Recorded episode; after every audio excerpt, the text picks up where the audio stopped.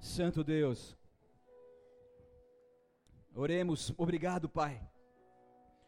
Obrigado por essa presença tão gostosa, obrigado pelo teu mover, pelo teu fluir. Obrigado pela tua palavra, pela tua ministração. Obrigado pelo teu amor incondicional que vem sobre as nossas vidas, meu Pai. Obrigado, meu Deus, porque o Senhor é o Deus que nos cura, que nos liberta, que fala conosco, que mostra especificamente aquilo que nós precisamos ouvir da parte do Senhor. Obrigado por nos despertar, por nos alinhar, por nos ajudar, por nos acordar, Senhor, mediante a tantas dificuldades, meu Deus. Olha para cada coração que aqui está. Olha as nossas vidas, eu te peço, meu Deus, alinhe o nosso coração contigo, os nossos pensamentos com os teus. Senhor, ajuda-nos a entender aquilo que o Senhor tem para falar conosco nessa noite. Que o inimigo não roube essas sementes, meu Pai, mas que elas caiam em terra fértil e produzam os frutos necessários. Que nada impeça o teu mover e o teu agir sobre nós nessa noite.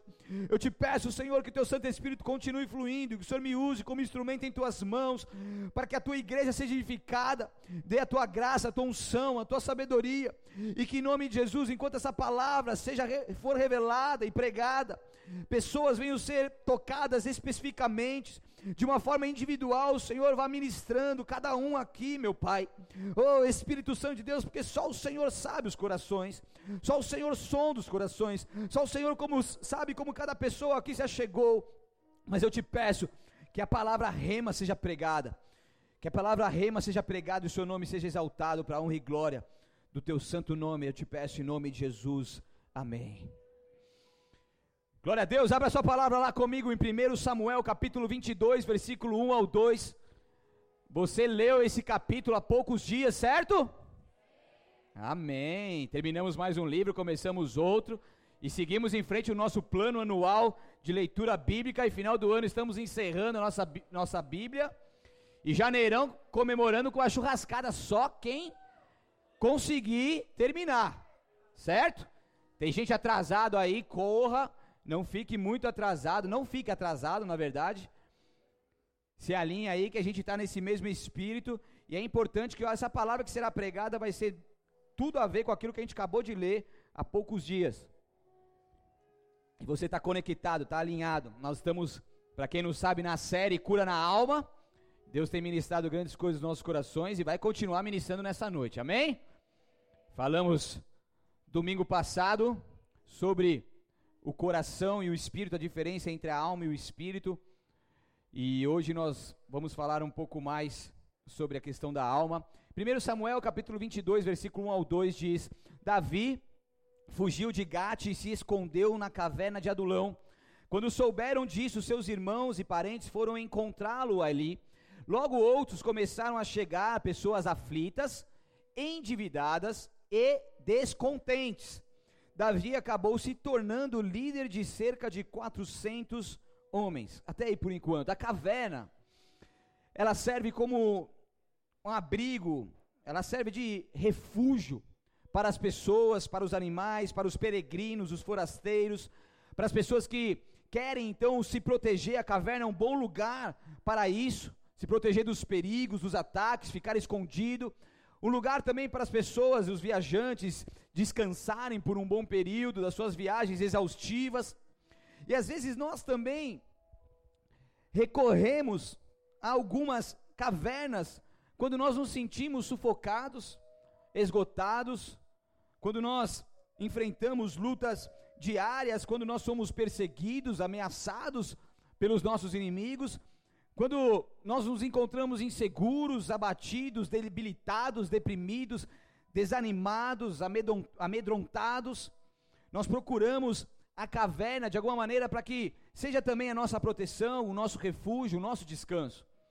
E Davi, ele estava passando por uma situação difícil e por isso que ele recorreu à caverna de Adulão para se proteger das constantes perseguições do rei Saul, que estava em todo momento furioso ali para matá-lo e ceifar a sua vida a todo custo. Então Davi, temendo morrer, ele então foge e vai para uma caverna e ali ele se protege. Ali ele começa a ficar seguro para que Saul então não viesse e destruísse a sua vida e a sua família. Então, nesse capítulo que nós lemos, Davi ele estava fugindo de Saul e Deus ele escolheu para estar com ele. Então Davi fugindo, as pessoas ficaram sabendo lá, e de repente Deus escolheu para estar com Davi. 400 homens a princípio. O exército mais improvável do mundo estava começando a ser é, é, é, estava começando a nascer ali ao comando de Davi, que começou a liderar essas pessoas.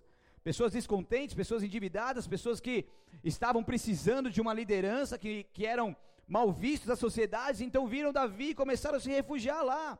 Afinal, a caverna é um lugar bom para isso. Então, o que, que eles pensaram? Poxa, se Davi está fazendo isso, eu também posso fazer. E essas pessoas começaram a chegar até ali para se protegerem, para ficarem longe da sociedade, longe dos perigos, longe das afrontas, longe das más línguas. E da mesma maneira como Deus o havia escolhido para ser rei sobre Israel, escolhido Davi, Deus também havia escolhido aqueles homens para guerrear ao seu lado, para serem os seus valentes. E Deus, ele gosta de escolher os improváveis, os improváveis. Deus ele gosta de escolher os loucos para confundir os sábios. É ou não é? Tem louco aqui ou não tem? Amém. Pensei que era só eu. Deus gosta de escolher os que não são perante a sociedade para confundir os que são. Daí você pega uma pessoa, se levanta ali, é levantada por Deus, e de repente essa pessoa começa a se destacar, e Deus começa a usar essa pessoa, e a pessoa que são, fala: Meu, como que pode isso? E daí todos têm que reconhecer que isso só é possível pela graça de Deus, pela misericórdia de Deus e para a glória de Deus, para que o nome de Deus seja glorificado. Então Deus, ele tem prazer de pegar os que não são, os loucos, os improváveis, os rejeitados e fazer deles pessoas, homens e mulheres de Deus, sarados, restaurados, que façam a diferença na sociedade. Ele tem prazer em fazer isso. No Salmo 147, não precisa abrir, mas você pode anotar, a gente vai ler bastante versículos aqui. Vai pôr na tela aí para mim, por favor. Salmo 147, 2 e 3 diz: O Senhor reconstrói Jerusalém e traz os exilados de volta, ele cura os de coração quebrantado e enfaixa as suas feridas. Quem que faz isso, gente? O Senhor, é o Senhor que reconstrói Jerusalém, é o Senhor que reconstrói as cidades assoladas e destruídas, é o Senhor que tem o poder de restituir, de reconstruir, de restaurar tudo aquilo que foi abalado pelo inimigo, pelos ataques das trevas. Somente Ele pode trazer os exilados de volta. Somente Ele pode retirar as pessoas das suas prisões, das suas mazelas, das suas condições que não, que não é da vontade de Deus e colocar de volta Israel, colocar de volta a liberdade. O Senhor é que faz isso. E Ele que cura os corações quebrantados, Ele que enfaixa as suas feridas.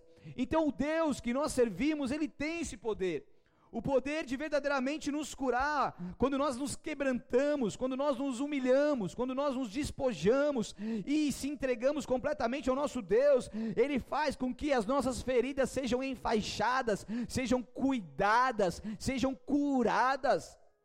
E o nosso Deus tem esse poder de curar a nossa alma, tem esse poder de nos fazer, então, sermos levantados por Ele, para fazer a diferença como homens e mulheres que são testemunho vivo do seu poder.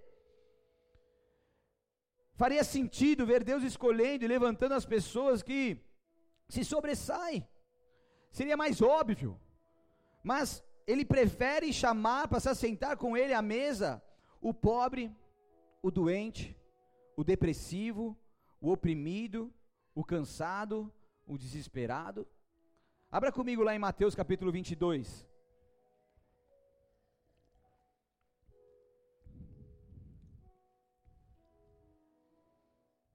Mateus 22, versículo 1.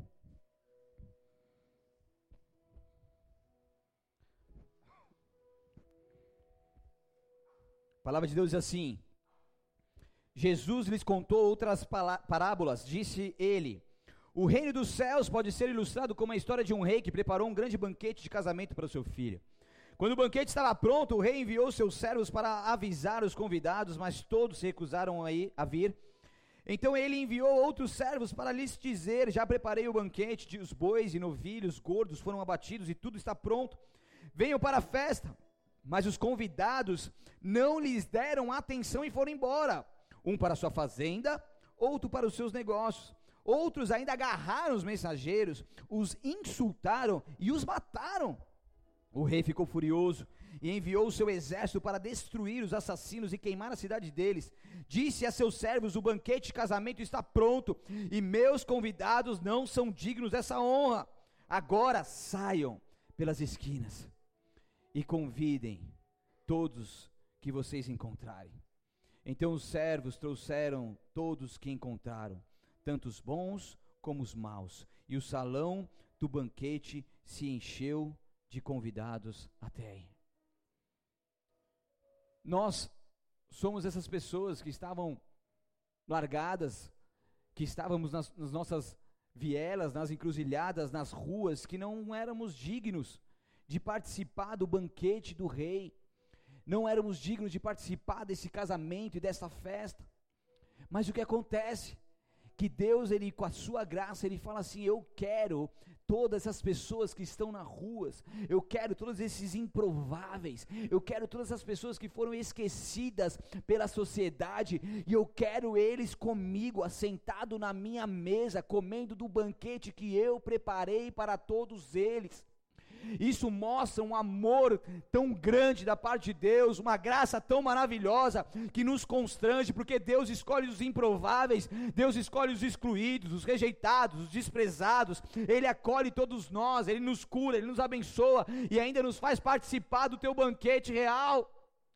Porque nós éramos como essas pessoas sem Jesus e sem a graça de Deus, nós estávamos ali largados neste mundo, morrendo, morrendo a cada dia mais, rumo a uma morte eterna mas de repente a graça de Deus nos alcançou, e o Senhor nos chamou, e o Senhor nos acolheu, e o Senhor nos escolheu, e falou: Eu sou contigo, eu quero que você venha comigo, mas Deus, eu estou cheio de pecado, eu estou sujo, maltrapilho, eu estou fedendo, eu estou com as minhas mazelas, eu estou com tantas coisas amarradas ainda no meu coração, mas eu te digo: venha como você está, porque a minha graça te basta, a minha graça te basta, e o meu amor te alcançou, e você agora que não era digno perante a sociedade, você é digno perante a minha vida, perante a minha presença, perante aquilo que eu acredito. Então vem. E a gente vai. Os improváveis estamos aqui. As ovelhas negras estamos aqui. Nós estamos aqui, os rejeitados, os desprezados aqueles que muitas vezes as pessoas não acreditaram, pessoas que cresceram debaixo de um jugo de escravidão, de palavras de maldições, pessoas que cresceram ouvindo falar que, ouvindo da boca dos seus pais que não ia dar em nada, que não ia conseguir ter uma família, que não ia conseguir um emprego digno, que não ia conseguir se dar bem na vida. E muitos de nós crescemos sendo metralhados pelas palavras malignas, pelos sofismas em nossas mentes, pelas mentiras das trevas. Mas um dia, o rei falou: Vem para cá, agora eu vou começar a te contar as verdades. Você até agora ouviu mentira e você acreditou na mentira, mas o diabo é o pai da mentira. Mas a partir de agora eu vou começar a falar a verdade, porque eu sou a verdade. Então você é isso, isso, isso, isso. Você é filho, você tem acesso ao trono da graça. Você é perdoado, você é sarado, você não é desprezado, você é escolhido, você não é rejeitado. Pode seu pai e sua mãe te rejeitar, mas eu nunca te rejeitarei. Vem.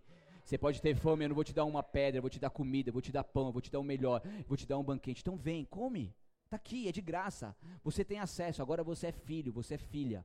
Você não é mais um escravo, um servo, você é filho, você é filha. Tudo que é meu é teu. E o Pai faz isso conosco. Então nós temos todo esse acesso. Com nosso Deus é assim, e os 400 homens que andavam a princípio com Davi eram assim, rejeitados, esquecidos. Mas daí o que acontece? O, a, o quadro começa a mudar na vida desses homens. E aqueles que, que eram intitulados como rejeitados, esquecidos, descontentes, em 1 Crônicas 12, 8, põe na tela para mim, não precisa abrir, diz assim: eram guerreiros corajosos, prontos para o combate, e sabiam lutar, sabiam lutar com escudo e com lança, tinham a bravura de um leão e eram ágeis como gazelas nos montes. Uau, algo está mudando aqui. E no livro de 1 Samuel nós vemos que mais para frente esse exército, ele começou a ficar mais forte e numeroso. Em 1 Samuel 39, ele já aumenta para 600 homens. Davi e os 600 homens partiram e chegaram ao ribeiro de Besor, onde ficaram alguns deles, e ali eles estavam começando uma guerra, uma batalha, e ali Deus vai dando graça e tudo mais. Mas esse exército, que na verdade começou com um homem rejeitado tentando se esconder para não ser morto, começa a crescer e os improváveis começam a vir e essas pessoas começam a se achegar, a se fortalecer, 400, 600 homens e é interessante que qualquer exército que é formado, eles procuram diversas qualidades, como exigem deles elevado nível de saúde física e mental, se começasse por aí, muitos de nós não estavam nem aqui, né? Formação específica e aperfeiçoamento constante. Pessoas responsáveis. O que, que esses improváveis tinham de responsabilidade?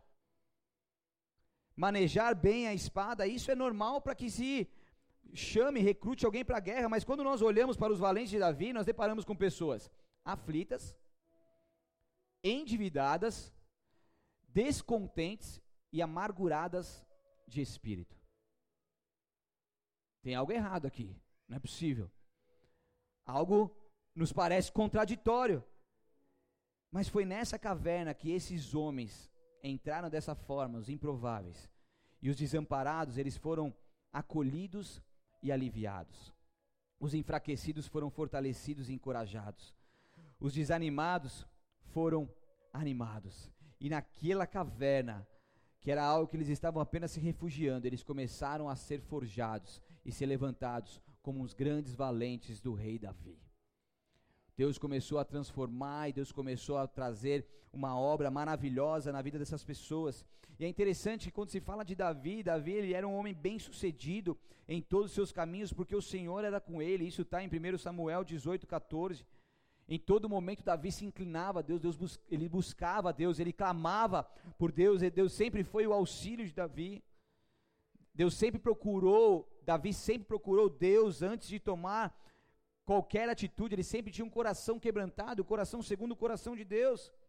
E Davi então possuía os guerreiros que o cercavam, esses homens valentes que se cre cresciam e se fortaleciam. E é interessante que em 2 Samuel, capítulo 23, 8 ou 39, a gente não vai ler, destacam-se 37 homens, os conhecidos como os, os 30 valentes de Davi, foram chamados de valentes, homens que eram colunas, homens guerreiros que iam com Davi onde ele fosse, sempre aliados, dispostos a poder dar a sua vida em prol do rei tinham a mesma visão, o mesmo ânimo, a mesma força, a mesma direção, o mesmo propósito. Um deles, em uma batalha, ficou com a espada grudada em sua mão de tanto guerrear, sem largar a espada, continuou ali guerreando, dando a sua vida para matar outras pessoas. Um outro matou dois leões com um cajado. O outro ficou sozinho em um campo e os filisteus vieram contra ele, e ele defendeu aquele campo, matando e expulsando os filisteus de lá. 37 homens que se destacaram pela sua força, mas principalmente pelos seus atos de favor ao rei e a favor ao reino de Israel. Homens que se levantaram ali, eram improváveis, mas quando foram eles tiveram a oportunidade, eles ali mostraram a sua, a sua, lealdade perante o rei e deram a sua vida em prol do rei e fizeram o que tivesse que ser feito para que houvesse paz, houvesse segurança para o reino e para o rei. Então, além desses 37 homens, se destacam também os três guerreiros mais valentes que está ali em 2 Samuel, capítulo 23, 8, que diz: Esses são os homens, os guerreiros mais valentes de Davi. O primeiro era Jabezão. Você tem alguma dúvida de dar algum nome para o seu filho? Está aqui uma boa dica: Jabezão, tá? o Aquimonita, líder dos três, ele era líder dos três, isso é, dos três guerreiros mais valentes dentre os soldados de Davi.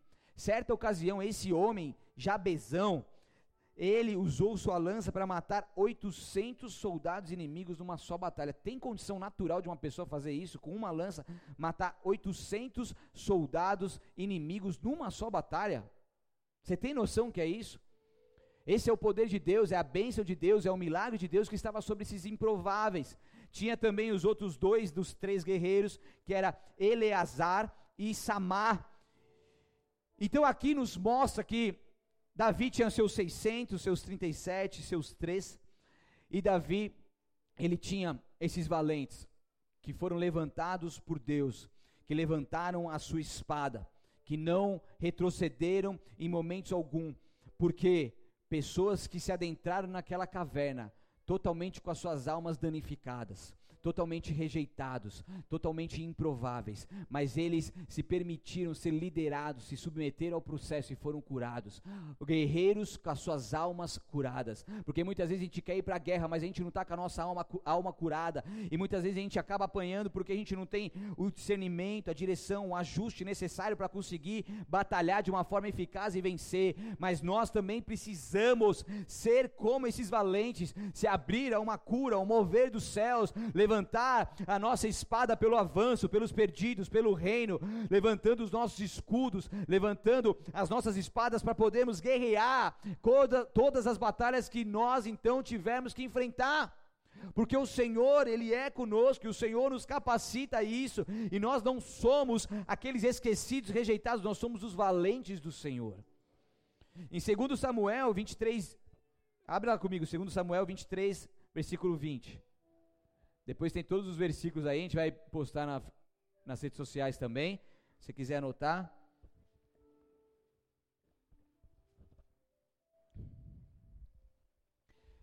Segundo Samuel, capítulo 23, versículo 20 ao 23. Você vê o nível dos guerreiros, o último aqui, para você entender. Posso ler? Cinco améns, mas vou ler, vai. Também havia Benaia, filho de Joiada, Joiada, soldado valente de Cabizel, realizou muitos feitos heróicos, como matar dois grandes guerreiros de Moabe. Em outra ocasião, ocasião, um dia de neve perseguiu um leão até uma cova e o matou. Uma vez, com apenas um cajado, matou um imponente guerreiro egípcio armado com uma lança. Benaia arrancou a lança da mão do egípcio e com ela o matou. Feitos como esses se tornaram Benaia tão famoso quanto os três guerreiros mais valentes. Foi mais honrado que qualquer outro membro dos 30, embora não fosse um dos três. Davi então o nomeou comandante de sua guarda pessoal. Olha o nível dos caras que andava com Davi. Tem noção? E espiritualmente falando, nós temos a condição em Deus de sermos como esses valentes de Davi para o nosso Senhor. Nós temos essa condição em Cristo Jesus, porque Ele nos assegura que com Ele nós somos mais que vencedores. E Deus espera levantar guerreiros e guerreiras do Senhor, valentes, homens que não têm medo da guerra. É interessante que num, num livro, Os Três Reis, ilustra como se um jovem fosse conversar, um jovem do, no reinado de Reboão, fosse até um dos valentes de Davi, fosse conversar com ele. Então, conjecturando, ilustrando aqui os dias ali, como se um jovem estivesse conversando com essa pessoa, no livro diz assim: Um jovem ficou sabendo sobre a história de Davi e seus guerreiros, foi atrás de algum remanescente para ouvir sua própria, da sua própria boca sobre isso. Então ele foi lá até esse valente, bateu na porta, vagarosamente a porta se abriu e ali estava um gigantesco homem de cabelos grisalhos.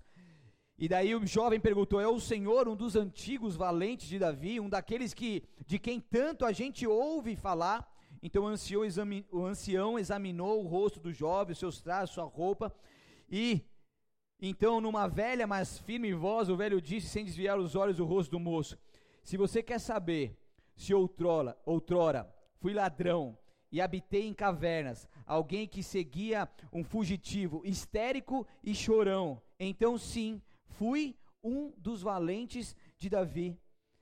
Não foi ele um grande líder, o meu, rei, meu rei jamais me ameaçou, ele mostrou-me submissão, não autoritarismo, ensinou-me a, a, a ensinou-me não a aplicação imediata de regras e leis, mas a arte da paciência. Foi isso que me transformou a vida. Em vez de expor-nos ao sofrimento, ele nos protegia dele, porque eram pessoas que já estavam totalmente vulneráveis. Então Davi ele tinha o papel ali de protegê-los, de animá-los, de fortalecê-los, de transformar as suas vidas através dessa aplicação.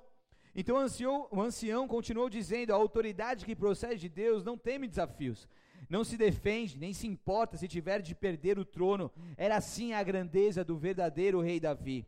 Éramos 600 vagabundos com um chefe que chorava muito é só isso que éramos. Um exército improvável. Essas foram as últimas palavras que o jovem soldado ouviu do velho guerreiro. Se você olhar os olhos humanos, você fala: "Meu Deus, como que essas pessoas podem ser grandes valentes e vencerem as guerras? Como que isso é possível?" Com o nosso Deus isso é possível. Com o nosso Deus é possível nós sermos curados, é sermos levantados como valentes. E muitas vezes a gente ouve o som da guerra, a gente ouve, fala, ouve falar de exército, de batalha, e muitas vezes a gente treme e fala: Meu Deus, está tão difícil as lutas diárias, e ainda vem mais batalha, como assim? Mas assim como esses homens se asseguraram em Deus e foram ali liderados por Davi, eles foram curados. Eles foram libertos, eles puderam viver grandes coisas, porque a caminhada cristã ela pressupõe enfrentamentos. A conquista de território não é garantida para os que fogem dos conflitos. Só é possível conquistar novos horizontes a partir do momento que nós enfrentamos os conflitos, que nós encaramos de frente, porque a batalha não dá para a gente fugir, igreja. Ai, tá tão difícil, eu vou fugir, eu vou para a caverna, eu vou me esconder, eu vou, vou mudar de cidade, vou mudar de país. Não.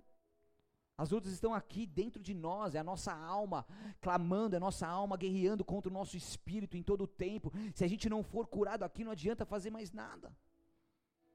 Nós precisamos resolver os nossos conflitos internos, porque a conquista de território não é garantida para os que fogem dos conflitos. Então, se a gente vai sair da zona de conforto, a gente vai vencer, a gente vai ultrapassar as barreiras, nós precisamos lidar com isso.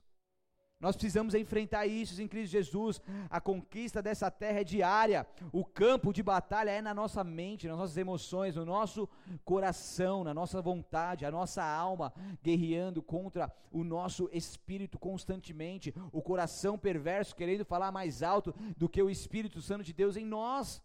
É o que nós aprendemos aqui domingo passado. Então essa conquista de terra, ela é, é diária, porque nós fomos chamados a guerrear contra o que nos escraviza aquilo que nos limita e impede de viver a vida abundante conquistada por Jesus na cruz.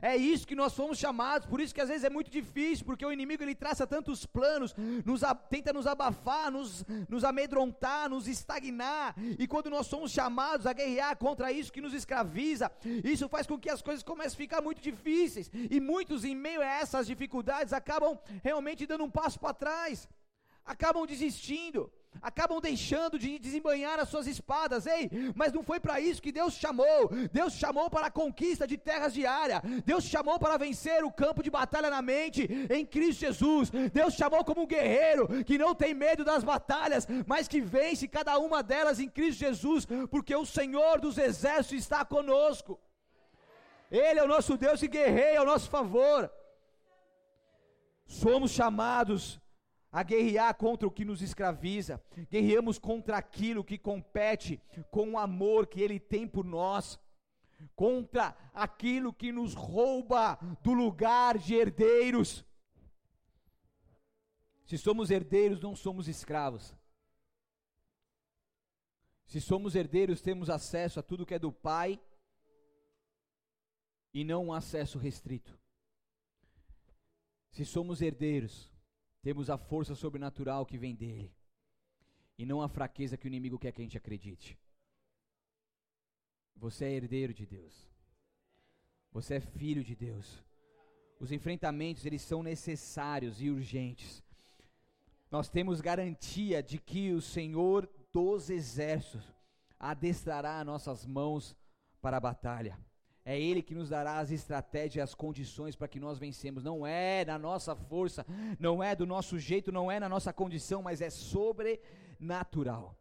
Nós não devemos temer olhar para o nosso interior e nomear as áreas frágeis e machucadas.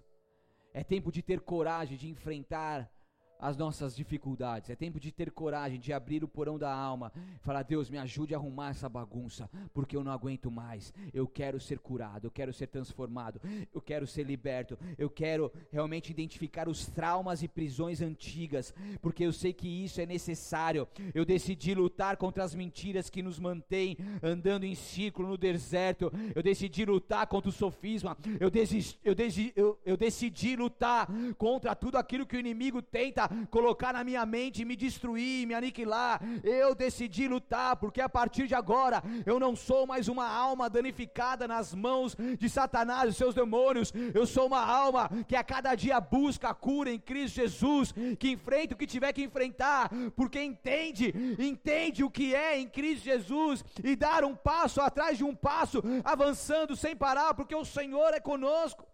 Então aquilo que nos rouba a capacidade de correr na direção de nosso destino precisa ser eliminado urgentemente urgentemente. Tem tantas pessoas com destino marcado, com chamado, com propósito, com visões, mas simplesmente, mediante a tudo aquilo que o inimigo tenta colocar ou coloca no nosso caminho, tem roubado a capacidade nossa de correr em direção ao nosso destino. Nós estamos com muitos entulhos mediante ao nosso caminho, a nossa caminhada, e a gente está parando ali falando: nossa, vai dar muito trabalho retirar tudo isso, mas o que o Espírito Santo de Deus mostra à tua igreja, que é tempo de, de receber as forças do alto, é tempo de tomar atitude, é tempo de arregaçar as mangas, colocar as mãos e começar a retirar esses entulhos que impedem você de caminhar, porque eles não foram colocados, eles foram colocados ali pelo inimigo, eles não são daí, eles não são daí, mas Deus está provando o coração de muitos, Deus está provando o coração de muitos, e mediante, é quando você estiver ali de frente a esses entulhos no meio do seu caminho, é ali que vai separar entre aqueles que entendem e vencem, são os guerreiros, com aqueles que são meninos e não querem enfrentar isso. Mas quando você fala, não, eu vou, Senhor, me ajuda. A capacitação do alto vem, a força que você não tem, ela começa a brotar no seu coração de uma maneira tão sobrenatural. E as suas mãos, elas são começando, começam a se adestrar para a batalha, e você começa a retirar e você começa a caminhar, porque nada nem ninguém pode impedir você de alcançar o seu destino em Cristo Jesus. Aplauda ele, aplauda ele. Aleluia!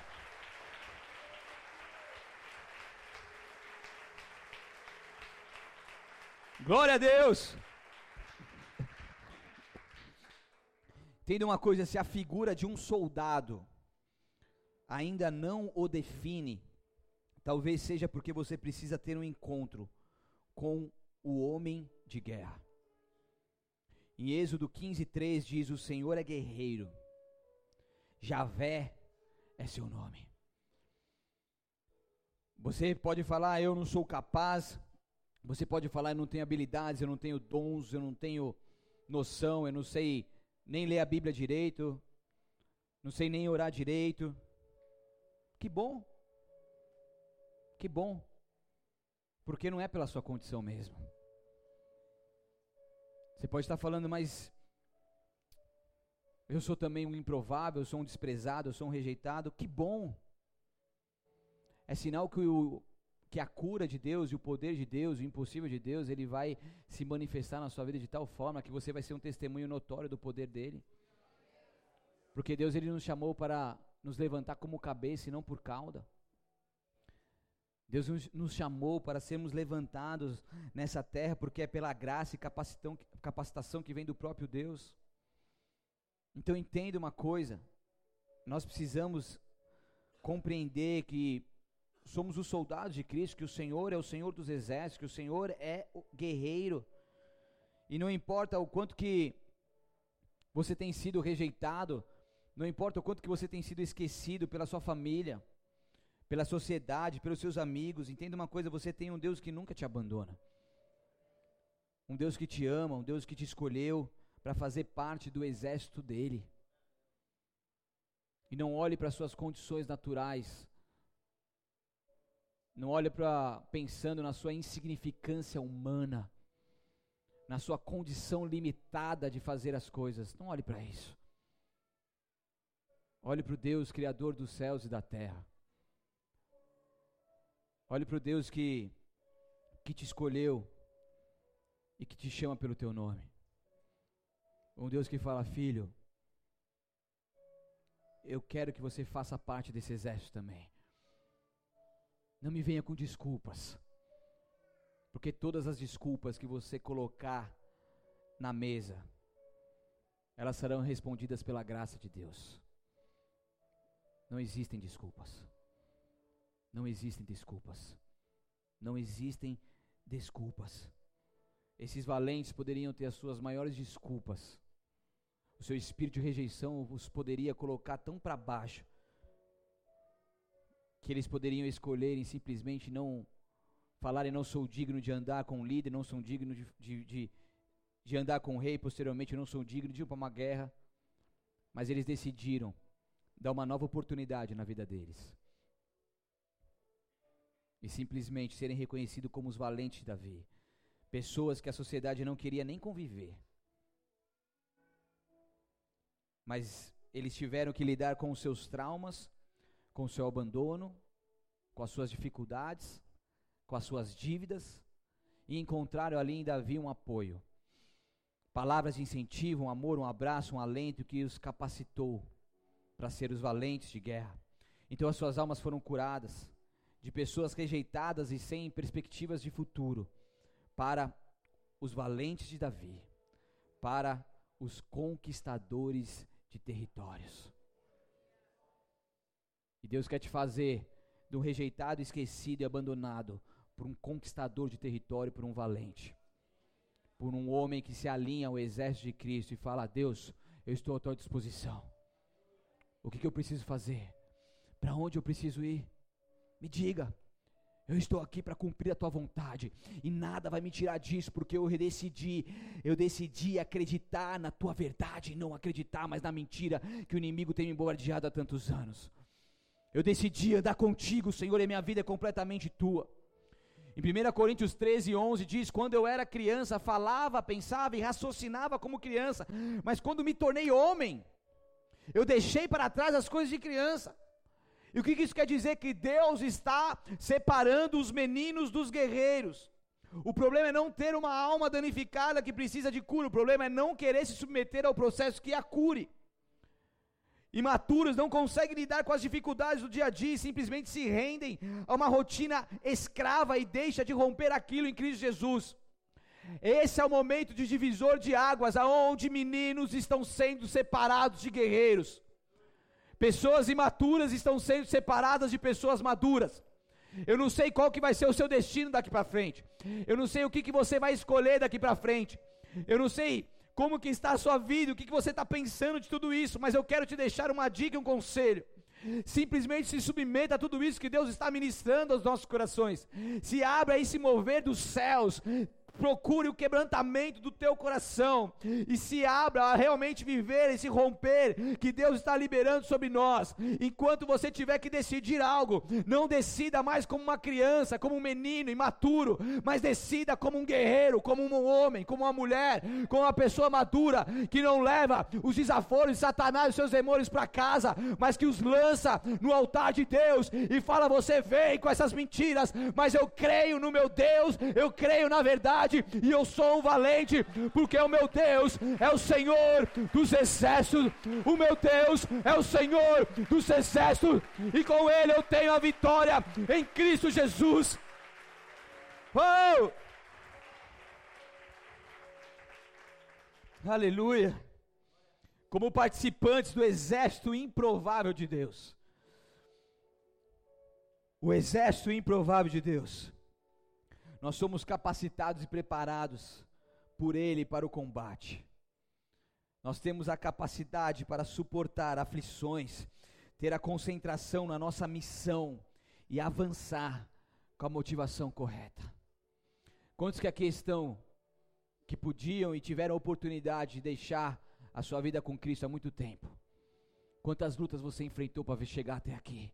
Quantas batalhas você enfrentou, quantas espadas você desembanhou, quantos guerreiros você guerreou, quantos gigantes você enfrentou, quantos leões, quantos ursos. Todos os dias você tem que matar um gigante, você tem que matar um leão, mas sabe por que, que você está aqui, firme e forte com Jesus? É porque Ele tem te sustentado e Ele vai continuar te sustentando. E nós olhamos para trás e nós vemos o nosso corpo, a marca de Cristo, que assim como Paulo, ele tinha a marca de Cristo, não somente os seus açoites, mas sobre a sua alma existiam as marcas de Cristo. Cristão que é cristão tem marca. Se você não tem marca, você não é um soldado, você não é um cristão. Porque o, o cristão, ele tem marcas e tem testemunho para dar. Ele tem provações que um dia ele enfrentou, mas ele ultrapassou. E como um guerreiro, como um vitorioso, ele pode falar: Eu vivi isso, mas eu venci em Cristo Jesus, porque eu sou o soldado de Deus vivo. E eu vou continuar vencendo. Nós continuaremos vencendo. Nós continuaremos avançando. Nada nos paralisará.